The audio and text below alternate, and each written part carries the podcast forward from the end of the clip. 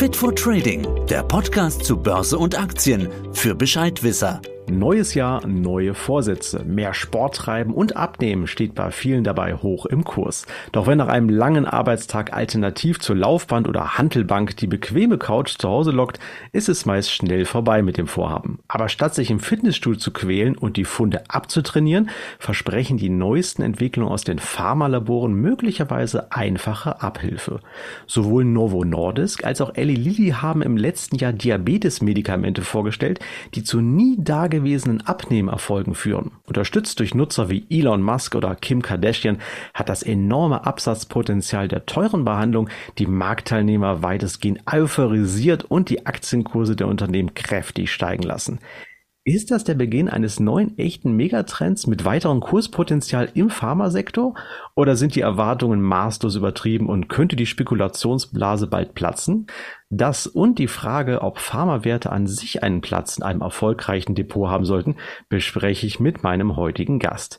Es ist Dr. Elmar Kraus, er ist Aktienanalyst für Pharmawerte im Research-Bereich der DZ Bank und dann sage ich, hallo Elmar, herzlich willkommen bei meinem Podcast. Hallo Volker. Vielen Dank für die Einladung. Ja, mein Name ist Falco Block, ich bin Sales-Stratege ebenfalls bei der DZ Bank in Frankfurt. Elmar, bevor wir zum eigentlichen Thema kommen, erstmal ein paar Informationen zu dir, weil im Gegensatz zu den meisten deiner Kolleginnen und Kollegen hast du nämlich nicht BWL oder VWL studiert, also den klassischen Weg, sondern du bist Doktor der Biologie und hast auch bereits über viele Jahre für Pharmaunternehmen sowohl in der Entwicklung als auch in der Produktion gearbeitet. Erst später bist du dann als Analyst zu uns in den Research-Bereich gekommen. Jetzt mal die Frage, was hat dich denn zu diesem Wechsel bewogen und inwiefern hilft dir deine Ausbildung dabei, Aktien von Pharmaunternehmen vielleicht besser analysieren zu können, als es jemand für einen für Aktienanalysten klassischen Werdegang denn vermag. Falco, da hast du schon mal zwei gute Fragen aufgeworfen. Letztendlich war es so, es hat mich gereizt, mal was anderes zu machen, was ganz anderes. Und die Chance war da, als mich ein Freund, nicht ganz uneigennützig, darauf hingewiesen hat, das könnte doch was für dich sein, bewerb dich doch mal bei der DZ Bank. Das habe ich dann auch gemacht und mittlerweile bin ich auch schon gute 15 Jahre hier. Und zu der zweiten Frage, was natürlich den Unterschied ausmacht zwischen einem sag mal, Biologen mit medizinischem Hintergrund. Ich habe an, an, einem medizinischen Institut auch promoviert und einem BWLer und VWLer ist natürlich, ich muss nicht erst mit den ganzen Fachbegriffen und mit den Abläufen bei Zulassung und Entwicklung erstmal mich auseinandersetzen und herumkämpfen. Ich kenne die halt einfach und das hilft ungemein, gerade bei der Einschätzung von Zeitabläufen in der Pharmaentwicklung. Das habe ich auch mal gelesen, wenn ich deine Research Flashes lese, da gibt's ja dann Phase 1, Phase 2, Phase 3 Studie und dann musst du auch in der Zwischenzeit einschätzen können, sind die, korrigiere mich, zwei Milliarden Dollar, die die bereits für das Medikament ausgegeben haben, eventuell gut angelegtes Geld oder könnte es in der nächsten Phase dann platzen? Ne? Kannst du das dann ein bisschen besser abschätzen? Ich hoffe es zumindest und es gibt Leute, die behaupten, ich könnte das. Zwei Milliarden sind natürlich auch die Summe, die gerne kolportiert wird, aber das ist eine Summe, für eine komplette Entwicklung bis hin zur Marktreife. Interessanter ist es ja für die Projekte, die noch nicht so weit sind, welche Chancen haben die überhaupt, dahin zu kommen? Weil natürlich, wenn jetzt irgendwas in der Phase 1 oder Phase 2, also in den frühen Phasen der klinischen Entwicklung, schon gestoppt wird, weil sich zeigt, das funktioniert nicht oder hat zu viele Nebenwirkungen, dann sparen die Unternehmen natürlich auch eine Menge Geld. Also dann geht's nicht auf zwei Milliarden hoch, sondern da bleibt das in einem ich sage mal, für Pharmaunternehmen überschaubaren Rahmen von 100, 200 Millionen US-Dollar. Wir reden hier in der Biobranche immer über Dollar und eigentlich nie über Euro. Alles klar. Aber dann lass uns jetzt mal reinstarten in unser heutiges Thema. Funde verlieren leicht gemacht mit den sogenannten Abnehmspritzen. Das ging ja dann auch viral durch Instagram, Social Media etc. Was sind denn jetzt eigentlich fast für Mittel und wie funktionieren diese? Wie muss ich mir das vorstellen? Streng genommen handelt es sich dabei um Versionen von körpereigenen Hormonen, die verändert wurden, so dass sie länger wirksam sind. Und letztendlich diese längere Wirksamkeit sorgt dafür, dass der Magen länger das Gefühl hat oder länger braucht, um die Mahlzeiten zu verdauen. Das heißt, der Magen ist länger voll und deswegen dauert es dann auch sehr viel länger, bis wieder ein Hungergefühl aufkommt und die Leute zum Kühlschrank rennen oder zum Fastfood-Restaurant ihres Vertrauens. Und je länger das dauert, in der Zwischenzeit können sie nichts zu sich nehmen und da nimmt man mehr oder weniger automatisch ab. Allerdings muss man dazu sagen, das wurde alles natürlich in klinischen Studien zusammen, getestet zusammen mit Änderung der Ernährungsgewohnheiten und erhöhter Bewegung. So ganz alleine funktioniert es nicht. Diese sehr eindrucksvollen Daten zur Gewichtsreduktion, die kommen nicht von ganz alleine. Da muss man schon noch ein bisschen was tun. Jetzt gibt's ja auch, oder früher habe ich immer gesehen, da gibt's dann diese Tablette und jenes, also so frei verkäufliche Mittel, die man in der Apotheke ganz normal kaufen kann, die angeblich auch den Magen füllen oder ein Sättigungsgefühl erzeugen. Sind die jetzt einfach nur viel wirksamer oder ist das andere einfach nur Hokuspokus, was man da früher verkaufen wollte? Zu Hokuspokus kann ich wenig sagen. Ich kann hierzu sagen, wie gesagt, das sind Varianten von Hormonen, die der Mensch auch sonst hat. Die wirken nur einfach ein bisschen länger. Normalerweise kommen die nur ganz kurz hoch und verschwinden dann wieder und dann, je schneller die verschwinden, desto schneller hat man wieder Hunger. Und durch diese Veränderung dauert das halt einfach ein bisschen länger. Und je länger die Zeit zwischen Mahlzeiten ist, desto mehr Zeit habe ich, um das zu verbrennen und desto weniger Kalorien nehme ich im Laufe des Tages zu mir. So funktioniert das Ganze. Jetzt habe ich es verstanden, dass eigentlich diese Medikamente ja nicht dafür gedacht sind, um lass die Leute abnehmen, sondern es ist ja eine unerwünschte oder es ist vielleicht sogar eine erwünschte Nebenwirkung eines Diabetes-Medikaments. Das heißt also eigentlich war es ja für was anderes gedacht. Man hat aber festgestellt, ich glaube bei Aspirin ist das ja auch so, das kann man ja gegen Kopfschmerzen nehmen, aber als Blutverdünner und ähnliches. Also es hat noch eine unerwünschte Nebenwirkung oder es hat eine Nebenwirkung so rum und dann kann ich es dafür nehmen. Jetzt aber die Frage, es gibt ja auch sonstige Nebenwirkungen, die noch kommen könnten, was da auch entsprechend immer noch auf diesem Beipackzettel steht. Darüber spricht irgendwie keiner jetzt von den Leuten, die das nehmen. Kann denn hier nicht eventuell, wenn dann doch mal was Schlimmes passiert, mal eine Klagewelle in den USA kommen, was dann entsprechend für diese Unternehmen wieder zu einem Public Declaration Desaster werden könnte? Also das muss ich erstmal ein bisschen korrigieren. Das ist also keine unerwünschte oder unerwartete Nebenwirkung, weil einer der Effekte von diesen Medikamenten oder von den Hormonen ist, dass Insulin hochgeht und damit der Zuckerspiegel gesenkt wird. Deswegen hat man die genommen, um Diabetikerkranke zu behandeln. Das war von vornherein, ich sage mal nicht ganz unerwartet, dass das in der Hinsicht auch eine Rolle spielen könnte. Das weiß man auch von anderen Diabetesmedikamenten, dass die so gut funktionieren. Das war die Überraschung und das hat dann letztendlich zu diesem Medienhype, wie man es wirklich schon nennen kann, geführt, weil die Ergebnisse einfach durchschlagend sind, selbst bei Leuten, die vorher alles Mögliche probiert haben und gescheitert sind. Was die Klagen über oder wegen Nebenwirkungen angeht, da gibt es ja genügend andere Beispiele von anderen Unternehmen.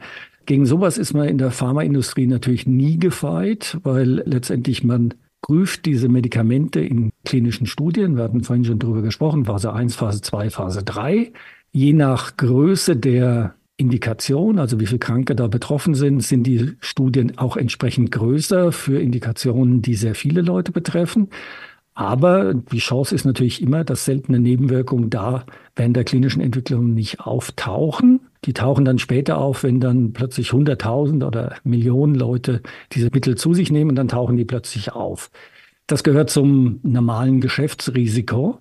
Da gibt's genügend Beispiele, wie man damit umgehen kann. Es ist aber auch, und da muss ich dich ein zweites Mal korrigieren, es ist nicht so, dass da keiner drüber spricht. Das ist natürlich ein, wir hatten vorhin das Beispiel schon Elon Musk und wie sie alle heißen, dass die nicht darüber sprechen, weil die natürlich nur erzählen wollen, wie toll sie sind und wie toll sie mit diesem Medikament abgenommen haben, ist eine andere Geschichte.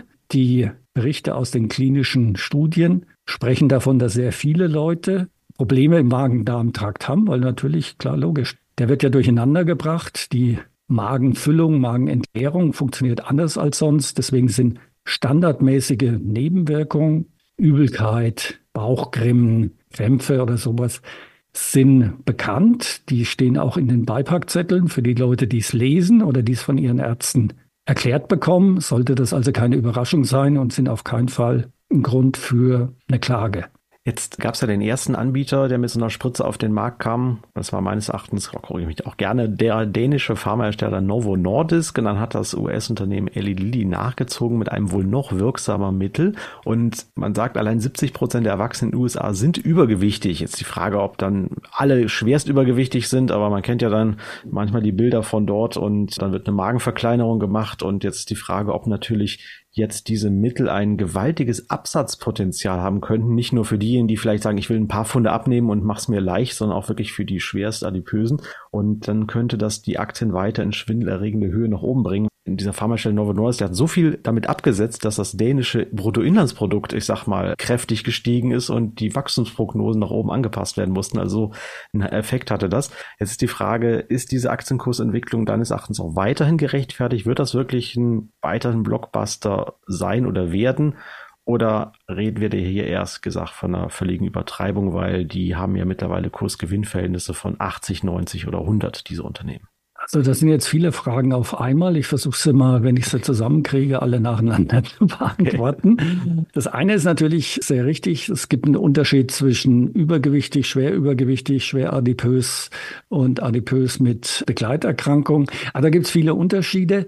Die Zulassung ist auch gekoppelt an ein gewisses Gewicht oder genauer Body Mass Index für die Leute, die sich da ein bisschen auskennen. Letztendlich ab einem bestimmten Verhältnis von Körpergewicht zu Körpergröße und Alter geht da noch ein bisschen mit ein, ist man dann übergewichtig oder eben nicht und dann gibt es verschiedene Stufen.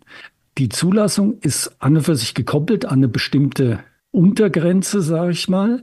Das hat aber ganz offensichtlich verschiedene Leute nicht davon abgehalten, trotzdem zu ihrem Arzt zu sagen, ich schaff's anders nicht, ich brauche das, verschreib mir das und dann wird's verschrieben. Das hat natürlich auch mit dafür gesorgt, dass da ein riesen Absatzsprung passiert und ein Umsatzsprung.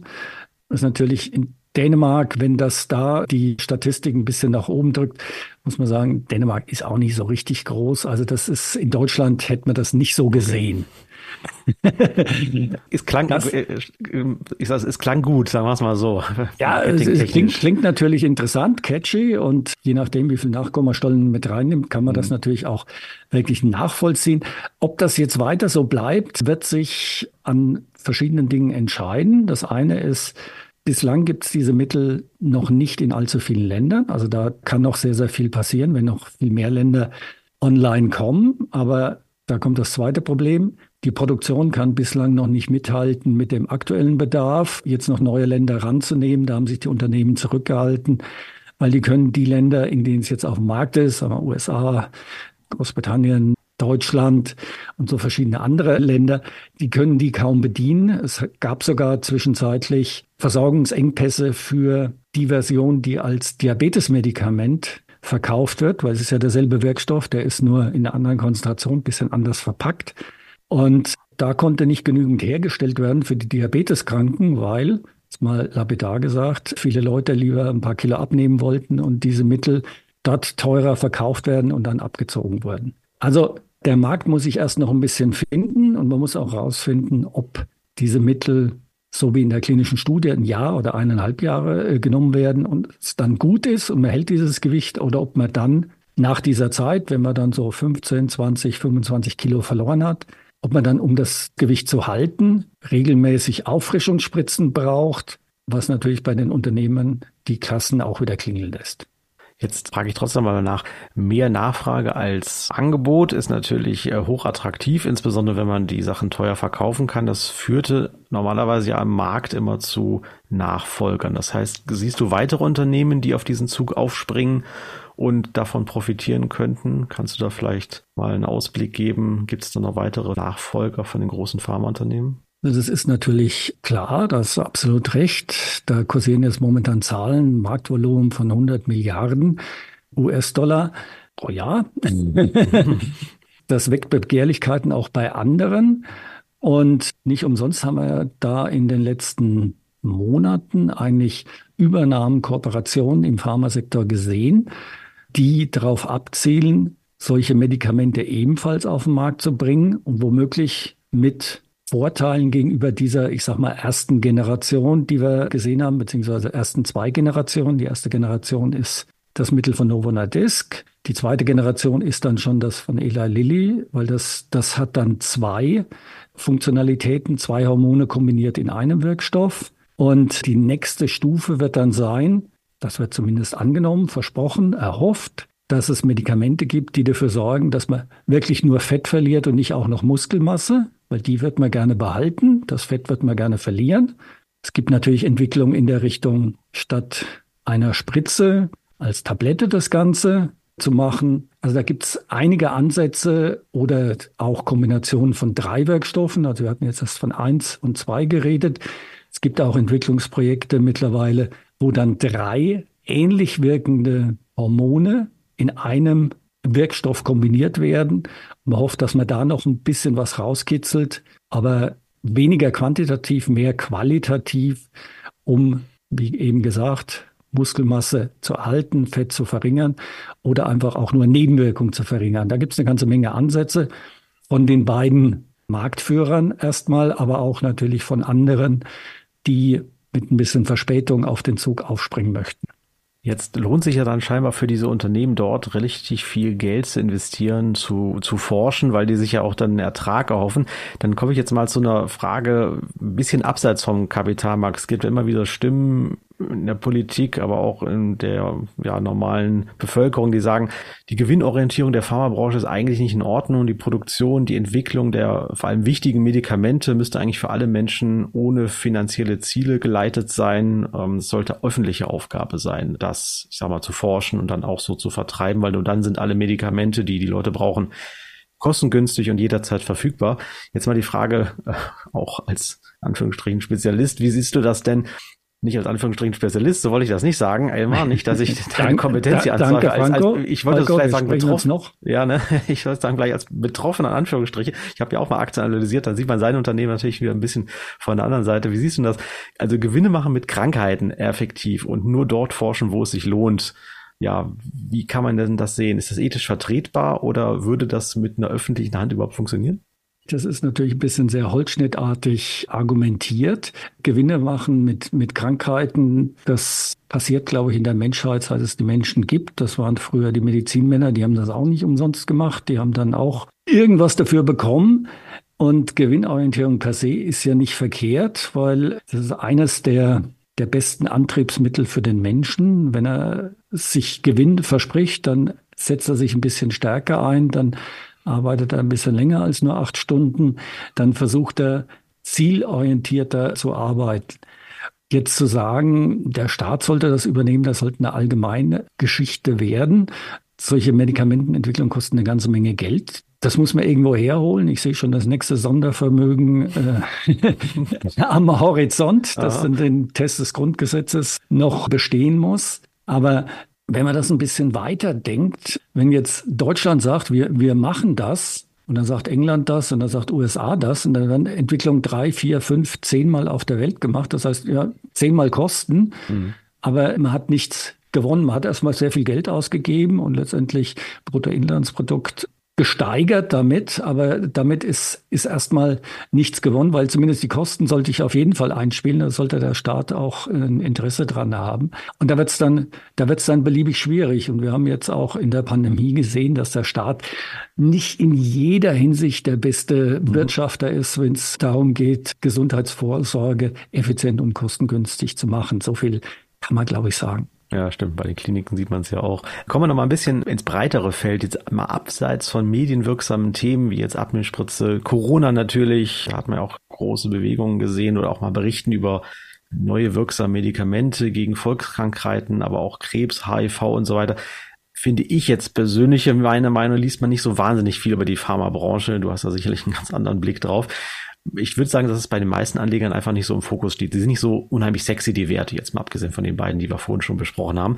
Es gibt aber durchaus auch Stimmen, die sagen, Pharmawerte gehören aufgrund ihres defensiven Charakters auf jeden Fall in ein gutes, diversifiziertes Portfolio, weil die auch ganz gute Dividende zahlen. Wie siehst du denn das? Sind die Werte wirklich so stabil und verlässlich und könnte man auch sagen, so ein Fels in der Konjunkturbrandung? Ist ein schönes Bild. Grundsätzlich stimmt das vielleicht auch. Es gibt aber natürlich immer wieder Fälle und dann auch in Deutschland sind manche Fälle, aber auch international, wo dann letztendlich nach oben, nach unten unerwartet hohe Ausschläge sind. Wir haben das jetzt bei den beiden, über die wir jetzt gerade gesprochen haben, schon gesehen. Wir haben auch gegenteilige Effekte schon gesehen, wo auch in der Pharmabranche, die grundsätzlich eher als defensiv betrachtet wird, mit gutem Grund, haben wir dann solche Geschichten, da läuft ein Medikament aus dem Patentschutz aus und die Umsätze brechen sehr viel stärker ein, als man erwartet hat. Und dann sinkt ein Aktienkurs auch von so einem Unternehmen mal schnell 10 oder 15 Prozent. Und das widerspricht natürlich ein bisschen der defensiven Orientierung. Das heißt letztendlich auf ein Unternehmen alleine zu setzen, ist trotz des defensiven Charakters ein bisschen mutig. Da sollte man zumindest mehrere Unternehmen nehmen oder einen Fonds in der Richtung oder ein ETF in der Richtung, um das ein bisschen zu streuen, um von der grundsätzlich defensiven Tendenz dieser Unternehmen zu profitieren und so einzelne Ausfälle nach oben wie nach unten einfach ein bisschen zu nivellieren. Dann mal zur Abschlussfrage. Welche Krankheiten können auch deine Einschätzung denn vielleicht in den kommenden Jahren eben sprechend durch die kapitalistisch getriebene Forschung und Entwicklung behandelt oder geheilt werden? Gibt es dann da entsprechend auch Aussichten auf Gewinnpotenziale, neue Blockbuster für große menschliche Desaster? das kapitalistisch aus dem Mund eines BWLers ist natürlich. Äh, VWLer, VWLer, das, äh, darauf muss VWLer, ich jetzt aber auch bestehen, ja. Entschuldigung, so fast als Fremdwort äh, oder als Schimpfwort zu sehen, ist natürlich ein bisschen mutig. Aber unabhängig davon, was die nächsten großen Dinge sein werden, und in die Richtung zielt ja deine Frage, wird jetzt definitiv erstmal Alzheimer sein. Mhm. Ist eine Riesenerkrankung, ein Riesenproblem. Riesenfolgekosten. Das ist ja nicht einfach nur so, wie man sich das vorstellt, dass die Oma dann vergisst, wo sie den Schlüssel hat oder dass die Herdplatte anlässt, sondern da passiert noch sehr, sehr viel mehr. Und da gibt's jetzt aktuell sehr, sehr spannende Geschichte. Es gibt das erste Medikament, das zumindest den Abbau verlangsamt. Das gab's vorher noch gar nicht. Also von Heilung reden wir noch nicht. Wir reden von Verlangsamung des, des Abbaus. Und das kommt von einem, auch wieder von einem amerikanischen Unternehmen, von Biogen. Zusammenarbeit mit einem japanischen Unternehmen, Eisei. Und es gibt so mit einem halben Jahr, Jahr Verzögerung hinterher. Also das eine ist schon gerade auf dem Markt, hat in USA Zulassung, in China Zulassung. Das andere ist jetzt gerade mitten im Zulassungsprozess, ist auch wieder von Eli Lilly, die wir vorhin schon erwähnt hatten, bei den Abnehmspritzen. Und da ist es so, dass die beiden Medikamente eben den geistigen Abbau ganz offensichtlich verlangsamen. Und damit ist natürlich schon viel gewonnen, wenn letztendlich die schweren Phasen sehr viel später eintreten, als sie bisher sind. Und da reden wir über millionenfache Anwendung und damit natürlich auch über entsprechende Gewinnpotenziale, kapitalistische Orientierung vorausgesetzt. Sehr genau. Elmar, dann halte ich mal zum Schluss fest, Pharmaaktien in deinem Depot, ja, macht Sinn, aber wir müssen auf jeden Fall aufpassen, weil es immer wieder Ausschläge nach oben, das freut einen, aber auch nach unten geben kann, die ich als Privatanleger einfach überhaupt nicht sehen kann. Da muss ich entweder Spezialisten fragen wie dich oder vielleicht dann doch in die Breite gehen, das heißt mit ETFs oder mit, mit Fonds und entsprechend auf mich auf Leute verlassen, die das wirklich können. Und mit Einzelwerten ist es halt dann doch teilweise sehr knifflig. Auf jeden Fall können wir uns noch auf weitere tolle Forschungsprojekte freuen. Entweder ertragsseitig, aber natürlich auch, um ja große Krankheiten der Menschheiten dann zu behandeln und hoffentlich heilen oder abmildern zu können. Und da trägt die Pharmabranche noch einen großen Teil zu bei. Dann sage ich danke für deine Erklärung, ja, und auch deine Einschätzung und deine Zeit. Ich bedanke mich. Tschüss. Ja, damit sind wir am Ende unseres neuen Podcasts angelangt. Ich hoffe, es hat euch gefallen und wir konnten euch mal ein paar Informationen rund um die Pharmawerte für euer Depot und auch den speziellen Hype um das Thema Abnehmspritzen liefern. Bleibt dabei, denn auch in den nächsten Podcast-Folgen werden wir uns mit weiteren spannenden Themen rund um das Thema Kapitalmärkte und Anlagechancen beschäftigen. Wenn ihr also keine unserer kommenden Folgen verpassen wollt, dann abonniert doch gleich unseren Kanal und wie immer, wenn ihr Fragen, Kritik, Lob oder Anregungen auch für zukünftige Themen habt, schreibt uns gerne wieder an wertpapiere.dzbank.de. Beachtet an dieser Stelle bitte auch unsere rechtlichen Hinweise.